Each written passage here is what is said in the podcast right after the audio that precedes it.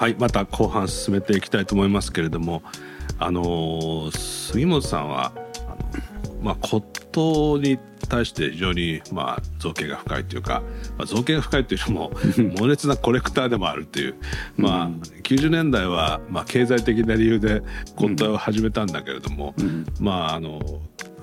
そそしてアーティストとして自立できたので、まあ、骨董ではやめたんだけども、まあ、しかしながらそのそこに対する眼差しはずっと熱くあってですね、うん、気が付いたらコレクターになってたみたいな、そういう話を聞いたんですけども、ええ、まあ、ちょっとそういう古美術に対してどういう、あの視点でご覧になってるのかっていうことをちょっとお伺いしたいんですが。うん。あのやっぱり77年に帰国した時にその滝を巡った時にですね特に那智の滝に行きましてでアメリカ人からですねその落ち滝の落ちる口に登っていく道があるっていうそのドキュメンタリー映画をアメリカ人が作ってたんですよね。日本の神道展っていうのがあのジャパンスタイティっていうところがありまして。で彼は非常にいい友達だったんで、ね、すごいぞって言われてですね。であの登っていくあの道っていうかですね鎖がついててそこをこう登山していくところがありまして。でそこに行く途中にいろいろ自殺者向けのメッセージがいっぱい書いてるんですよ。うん、でもう一度考えろとかね。親が悲しむ。みんなが迷惑するとかいうふうに書いてある。これがね一番効くらしいんですよ自殺者に。なるほど。でそれで行ってそこからずっと奥の新の滝というところまでずっと一人行った時に日本のその自然の森の力っていうんですかね霊気っていうんですかねそういうものを初めてこう感じたんですよね実際に。でそこの水をこう一口飲んでみると何かその森の霊気が体中にみなぎってですね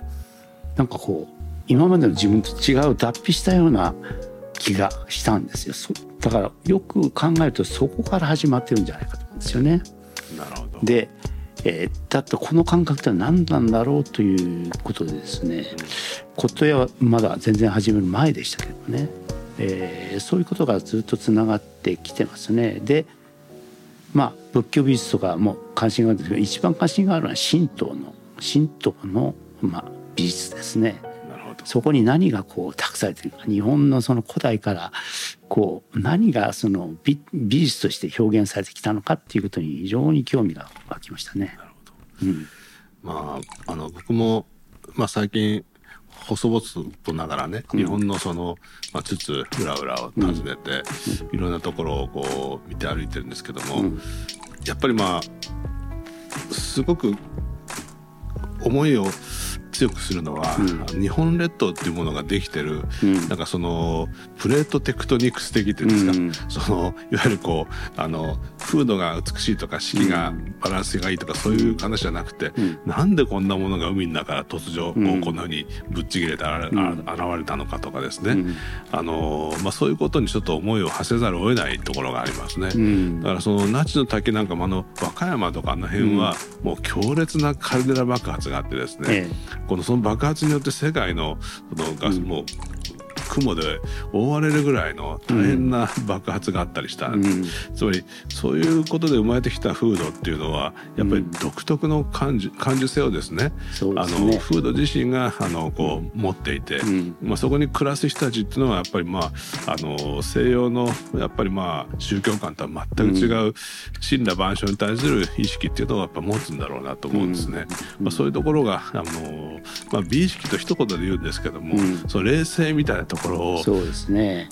あのいや日本っていうのは僕はまあ若い頃にヒッピーみたいなこう旅行をして世界を回りましたしその後もまあアーティストとしてまあいろんなとこ行きますけどもあの世界中でこの日本列島の異常さっていうんですかね、はい、これほど変わったあの島はないんですよね。ですからまあガラパウソ以上に、えー、隔絶されて独自に、えー、文化的にこう醸成されたものがすごい強いですね。おそらく大陸からその氷河時代に分離されて1万年とか2万年とか言われてますけども、はい、その間にこれほどの他のあの地球上のどこにもない独特なその、えー、山脈が築かれてですねそこで暮らす人たちがその自然と寄り添ってできてきた冷静っていうんですかメンタリティーが非常にあのこううまくいったっていうのかなんていうかこう違うっていうんですかねその自然との共生の感覚についてはものすごく特殊な発展をしてると思うんですよね。なるほど。えまあ、そうするとその杉本さんがいわゆる骨董っていうのは、うん。いわゆるまあ古美術愛好家がなんか根が出るとか、そういうことでは全くないっていうことですね。えそそのものから何かその古代の日本人のメンタリティーがこうふつふつとこう触ることによってこうちょ直接伝わってくる。でそこから僕はその教えてもらうっていうかですねそのこう正規をこう分けてもらうっていうですから僕は骨董がなかったら僕のアートが成り立ってないと思うんですね。ええ。その元々のそのう充填されるエネルギーっていうのがそこから僕は来てるように思うんですよね。その歴史の歴史っていうねえあの展覧会をお作りになってますけれども、やっぱりその一番最初に出てくるのは勾玉だったりとか、うん。あるいはまあ、棒状のなんかこう石器が出てきたりとか、ええ。まあ、そういうふうなものがこう展示されてますよね、うん。まあ、そういうところに何かこうお感じになるものがあるそうですね。あれはまあ弾痕崇拝だと言われてますけども石棒っていうのは、はい。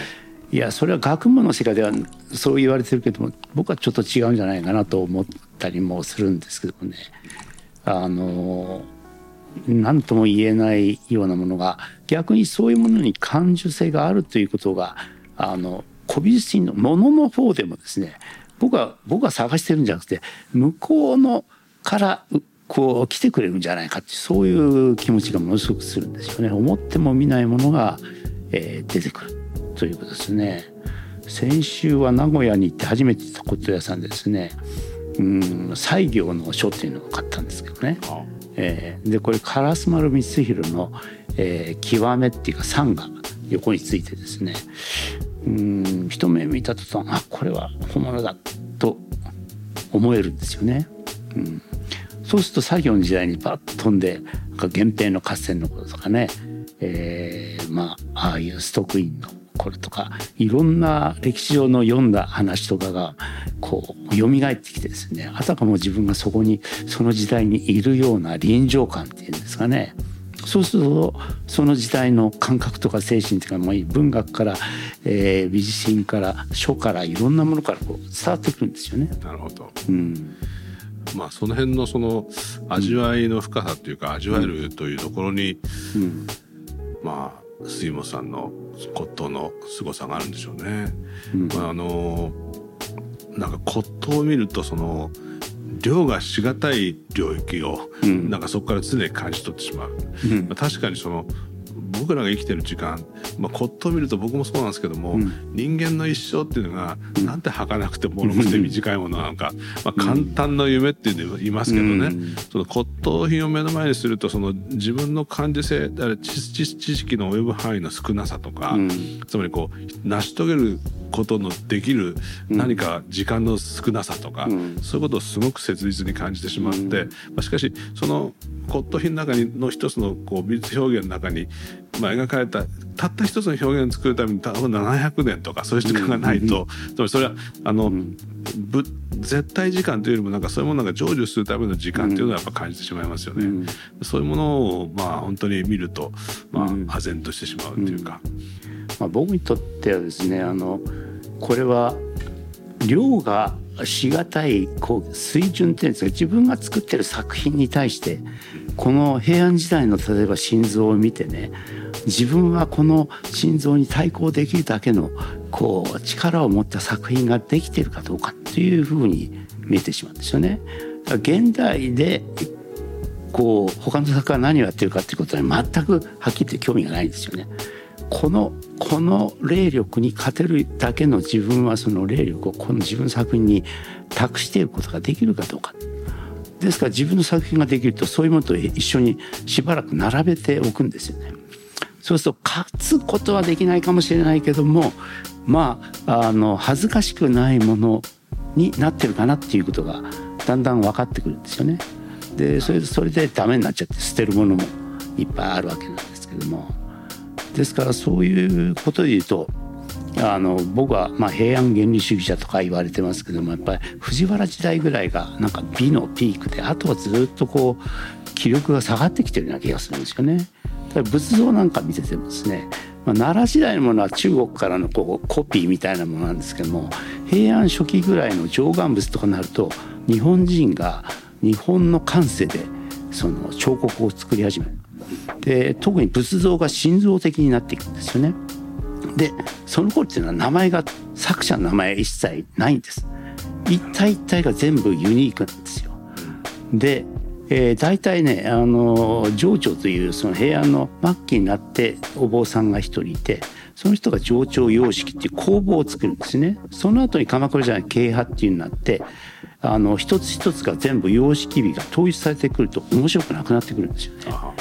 ですからですね職人が作る仏像と平安時代に作ったのはですねおそらく修行をしているお坊さんというか修行僧が自分がその仏の形をある一つの木の中に見える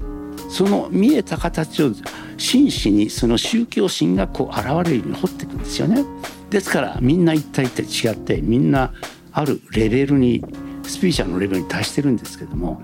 工房作になって鎌倉になるとだいぶレベルが下がってくる室町時代ぐらいになるとまああの日銭で削ってるような情報になってきて江戸時代になると全くただのあのこけしみたいなものになってくるんですよね。だからそれですごくそのよく、えー、心臓とか仏像を見てるとそういう気持ちがすごく伝わってきて、ですから僕が買いたいものっていうのはそういう一人一人の宗教的な体験が形に如実に現れているものっていうのに興味があるんですよね。なるほど、うん、いやそれはなかなかあの今日は初めてそういう話を伺いましたけれども、うん、うん、僕もちょっとそういう観点から見てみようかな。あのなかなか骨董というとね、うん、まあ本当にこう得体の知れない、うん、あの地味猛量の世界に入り込んでいって、うん、まあ本物もあれば偽物もあるしそうです、ね、ものすごく美しい偽物もあれば、なんかダメな本物もあるし、まあいろいろありますね。だからそういう、まあ、その、まあそういうなんか魂をうん、なんていうかこうもてあそばれる、うん、という面白さも一方でありますけどね、うん、だけどまあ今日おっしゃったような話は、まあ、非常にエッセンシャルな話で、もうちょっと思わずのめり込んで聞いてしまいました。なんかあの骨董でも定番商品っていうのがありまして、あの例えば法隆寺の100万頭っていうのは大体、えー、200万から300万で欠けてるものは100万ぐらいであって完品のものが800万ぐらいでなんかそういう相場が決まってるものっていうのはまああの入門としてはいいんですけどねただ広重のプリントとかそういうんだったら大体いくらって決まってるわけですよね。そういうものだとつまらないっていうんですかね自分だけがこう自分だけに語りかけてくれる名品っていうのがそれは高いもの安いものっていう値段ではないんですよねだからそういうものをこう自分の心の絆として求めているっていうそういう感覚ですかね。えー最近はそのそういう心臓とか、うん、まあ、平安時代の仏像だけじゃなくて、うん、石を探されてますよね。あの最近はあの奈良盆地っていうのは自分にとっては石狩り平安であってまあその石を借りに行ってんだっていう、でその買った石であの江ノ浦にですね、うん、小田原に江ノ浦測候所っていうのが今作られつつあるわけですけども、まあ、これはどういうご自身にとってはどういう活動になってくるんでしょうか？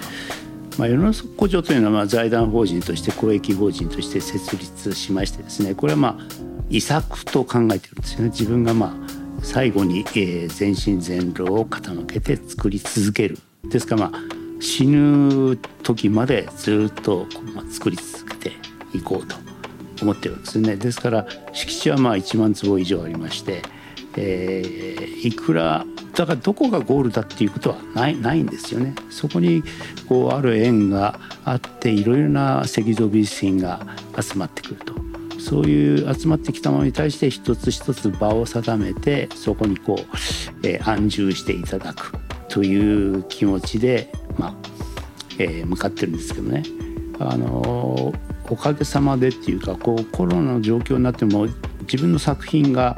ある程度まあえー、高い値段で売れているっていう状況っていうのはこれは僕はもう50過ぎてからこういう現象が起こったんでね、えー、若い子っていうか中年の頃までは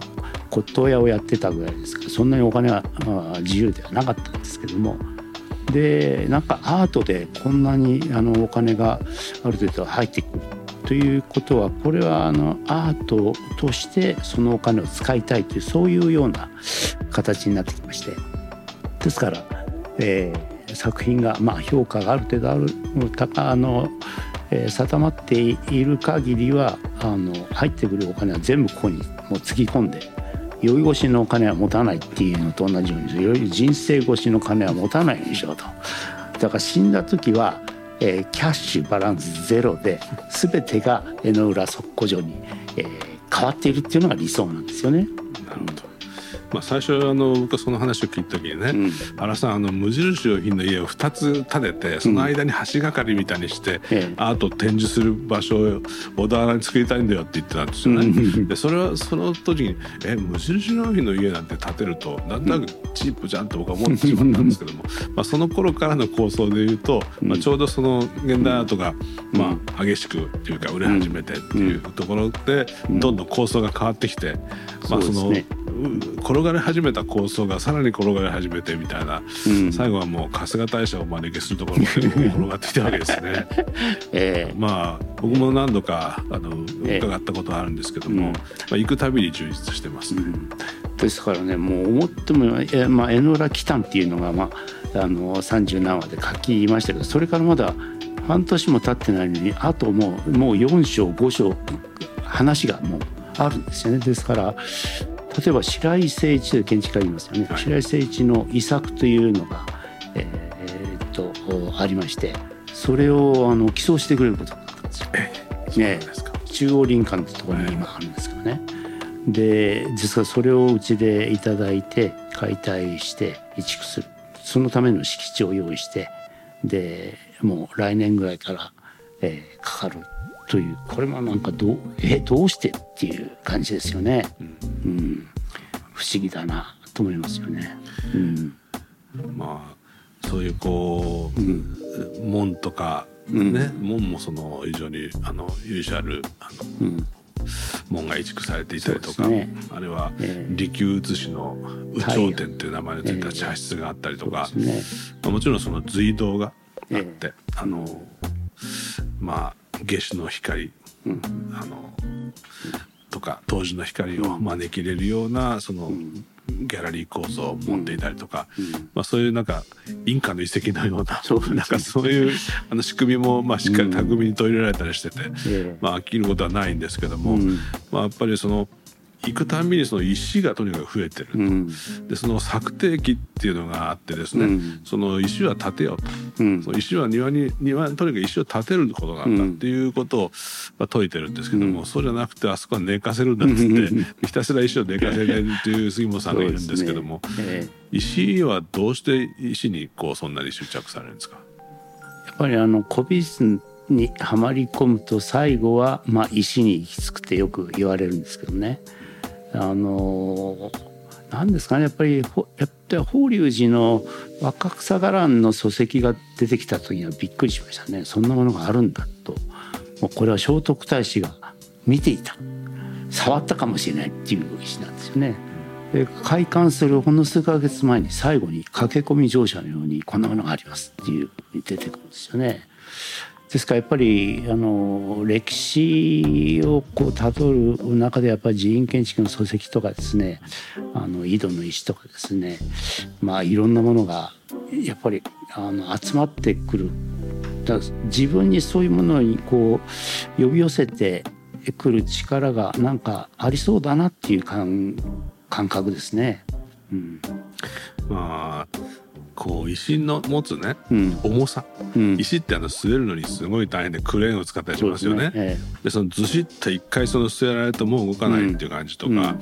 あのやっぱり僕はその人間がこう両手をも両手が自由になって直立歩行して、石にたどり着いて石器を持ったっていうのが、つまり人間のその一応やったのかって気持ちを鼓舞する媒質というのがね、必ずあって、その始まりが石であったと思うんですね。この石を持ってこの重さを持って、獣をぶったたくと、まあ、殺せるぞとか、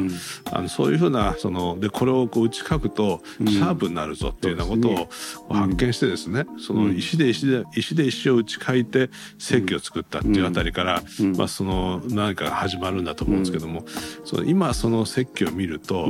ものすごい出来のいいやつがあるわけですよ。ねだから自分でもしその石で石を使えてこの矢尻を作れって言ったら絶対にできない。だから人間っていうのは石器時代からそんなには賢くなってないし、手先の器用さもあんまり変わってないんじゃないかっていう気もするんですね。そうですね。まあ、そういうような,、まあ、なんか石っていう媒質っていうものがん人間にこう呼び起こしてくれるものっていうのは、文明というのはもう石から始まってるわけですからね。石器のまあコレクションもいろいろ持ってまして、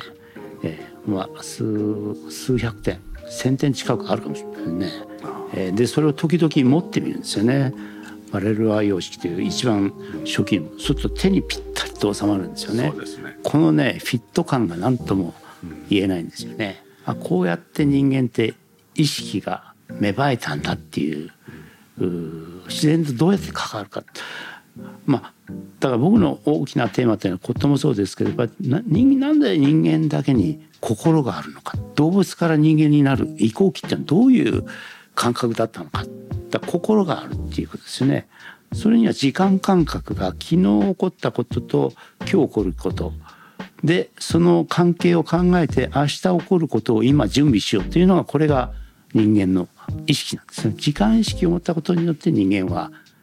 文明を開くことができたんですよね。ですからこの移行期の心の感覚っていうのがですねやっぱり海を見てるその心の状態っていうのと重なってくるし同時に石器を見たと思った時のあこれだっていう感じとも関わってくるんですよね。まあ、化石も集められてますよね。ええ化石は写真と似ていると言って、ね、そうですね。その2つに割るとネガとポジティブ分離するとか、うんまあその時間を映してるっていうようなこともあって、これがもう5億年前とかそういうレベルですからね。ですから人間生命の起源ですよねですからね。なるほど人間うんどころじゃないっていうことですよね。うん、まあそういうふうにして、まあ、江ノ浦測候所これはまあ開逆のある名前ですよね。測候所なんで大体もうそういう一体何ですかっていう感じなんですけども、まあ、そこがまあご自身の墓で墓を掘りながら最後はっていうようなまあ開逆なるお話もされてますけど、まああの文明が終わるかもしれないっていう危機感は非常にあるんですよね。ですからその終わった後で遺跡として美しいということも一つの念頭にある、えーことな神殿んですよね。ですね。神殿そうですね。そういう。こういう文明があったんだ。それを見るえ将来の人類がいるかいないかは全く分かりませんけどもね。まあ、今世界そのものはね非常に厳しいところに来ていて、あのまあ、アメリカ見てると民主主義もそろそろあの、疲弊してきてるなとか、んまあ、資本主義そのものが限界に来てるってことはずっと前から言われていてそうですね。それを加速するようにその AI が、うん。あの新しい経済を掘り進んでいて、うん。まあ、格差富のその分配っていうのが非常に極端にこうアンバランスになってきているっていうのは、逆にその資本主義の限界を加速している気もしますし、一方でまあ共産主義がじゃあうまくいくのかっていうと、うん。なんとかやっぱりこう人権みたいなものがうん。非常にそのやっぱり抑圧されてくる社会を、ねテクノロジーを携えた共産主義っていうのはそういうなっていくような気がしますね。中国は何かこうある意味で怖い面が非常にあると思うんですよね。うん、あれは全体主義とやっぱり資本主義が一体化すればアメリカ型の資本主義も絶対強いのは確実ですよ。まあそういう世界の中でですね、杉本さんが今後その世界どんな風になっていくってまあ、うん終わるというふうにおっしゃるのも、うんまあわかるんですけれども、あのまあジェネレーティブに生成していく時代も一つの生のサイクルだけれども、うんうん対抗していくサイクルもやっぱり人人間が生きていくサイクルの一つだと考えると、うんまあ、その degenerative な時代を生きる人間の、まあ、お面白さっていうのもあるような気もするんですけども。そうですね。えーだから日本でも人口減少が問題になってますけど僕はね人口減少もウェルカムだと思うんですよ。同じこの土地の中ですね半分の人間が住むんだったら我々2倍の住居空間を持てるんですよ。どんどんどんどん余ってきますからね。ですですから庭付きじゃないともう普通の人が庭付きに戻るっていうことはもうなんかもう明治大正とかに戻っていくっていうかまあそれが自然の摂理ではないかと。だからもう自然界がそういうふうにこうシグナルを出してるわけであってね、まあ、今度のパンデミックもそういうものの一つの自然からのメッセージではないかなと。思うんですよね、うん、悪いことばっかりじゃなくていいこともあるんだよと思いたいですね。まあ世界全体は経済を加速するってことを是として動いてますけども、うん、まあ、そろそろそうじゃない生き方っていうのを下がらなきゃいけないし、うんまあ、日本もまた産業の問題もですね、うん、その原料のない日本が石油だの鉄鉱石だの輸出輸入し輸入してですね、まあ、それを加工してまあ製品にして輸出していくっていう産業がまあ戦後70年間続いたんですけども、うん、この長い歴史の中でわずか70年ですよ。すね、だから、まあ、そういうことの反映じゃなくてまあおっしゃる通り日本の国土全体をどうやって富に変えていくかっていうことの,、その別の輸出産業を考えなきゃいけないっていう気もしますし、まあ、それはそのフランス人が日本にやってきてうな丼食って帰れば輸出ですから、まあ、そういう その、まあ、新しいサービス業というかですね、あの日本のこう未来資源というものを別の角度から作って見立てていけるような気がするんですけども、その辺に関しては何かご意見ありますか、えー、いやね僕はあのフランスに呼ばれて仕事をすることが多いんですね、はい、去年もまあオペラ座の、えー、後継350周年のオープニングの,、まあ、あの舞台任されてとか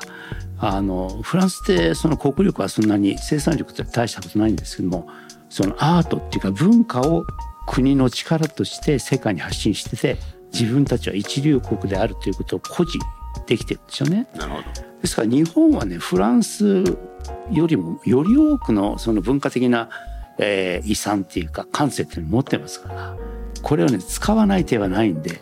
日本の官僚はそういうことはものすごく下手だなと思いますね。日本がこの独特のこう古代からのメンタリティ感性はこれから世界に絶対必要とされる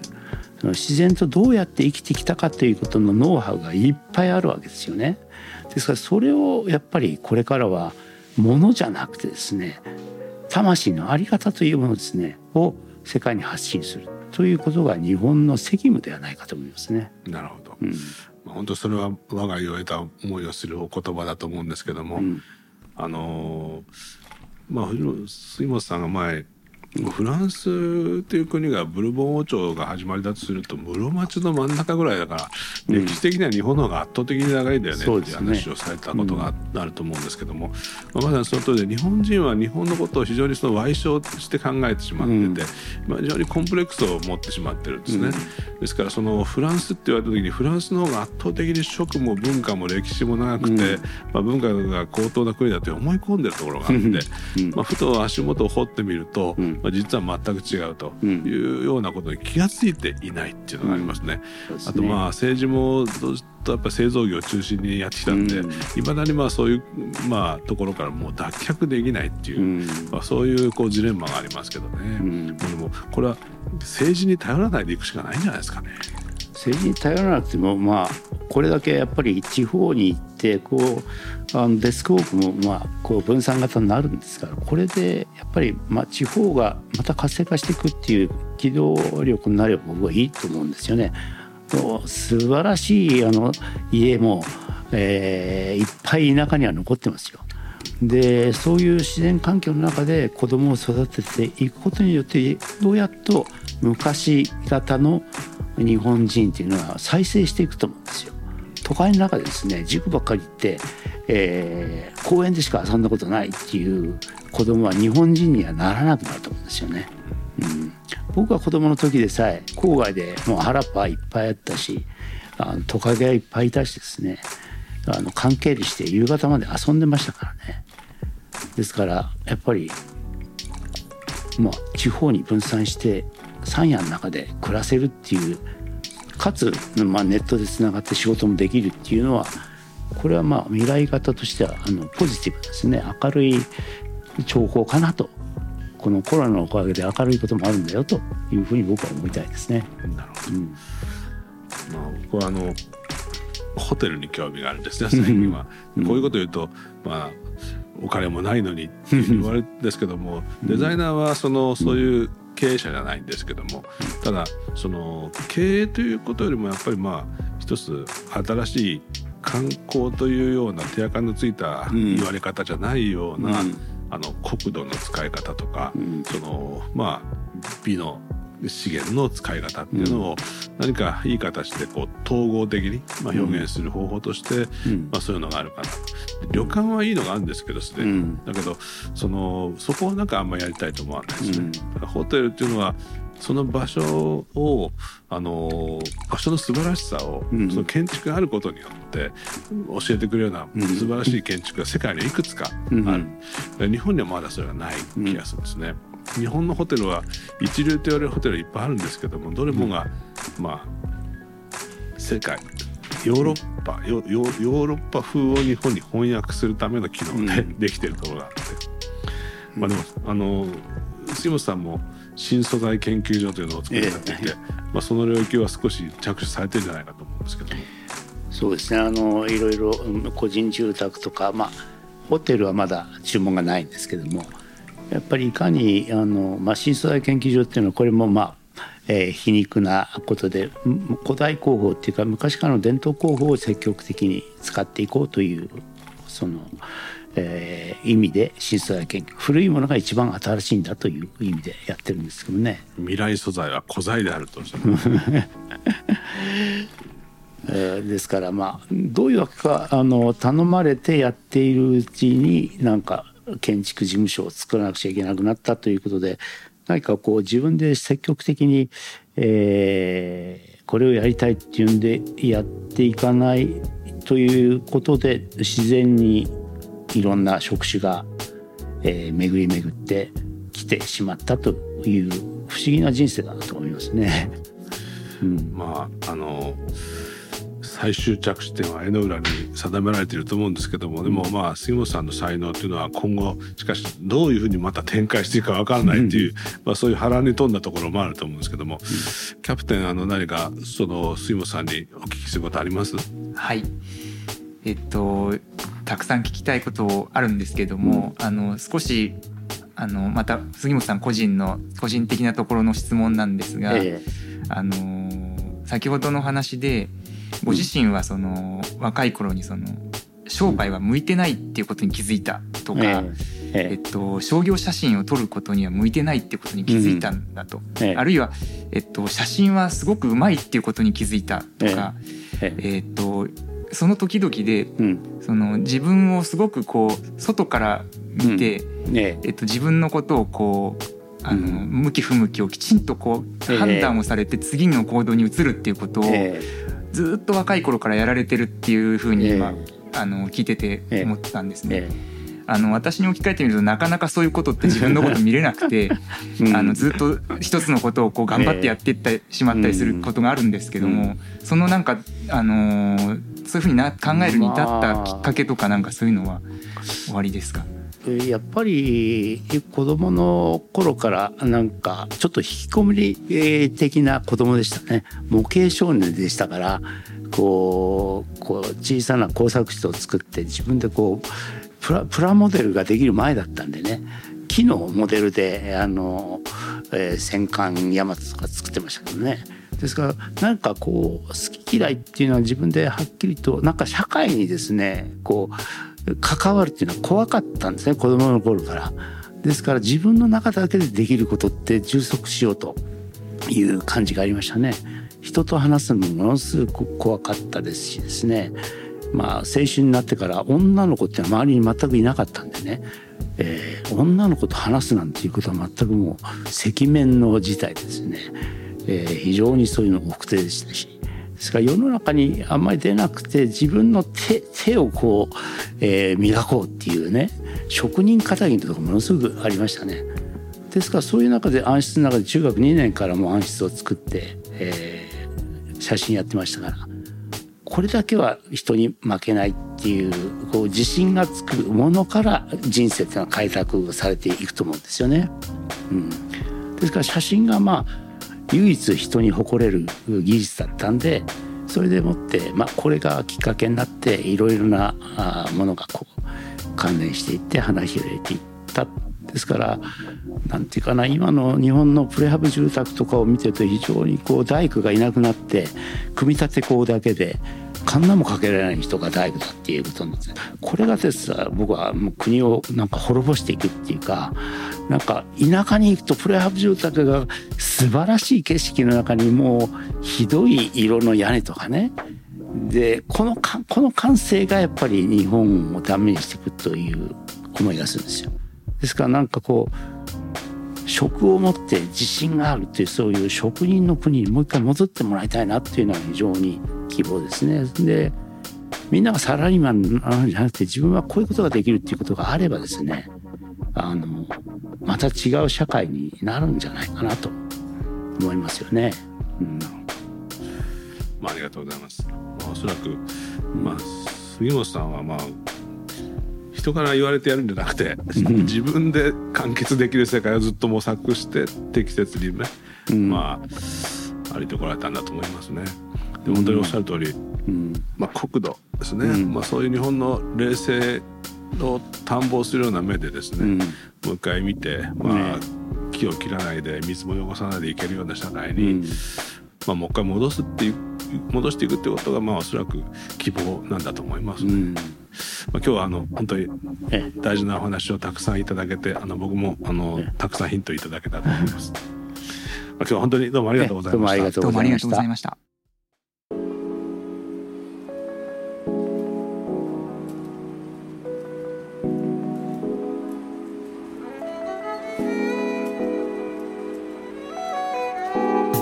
低空飛行は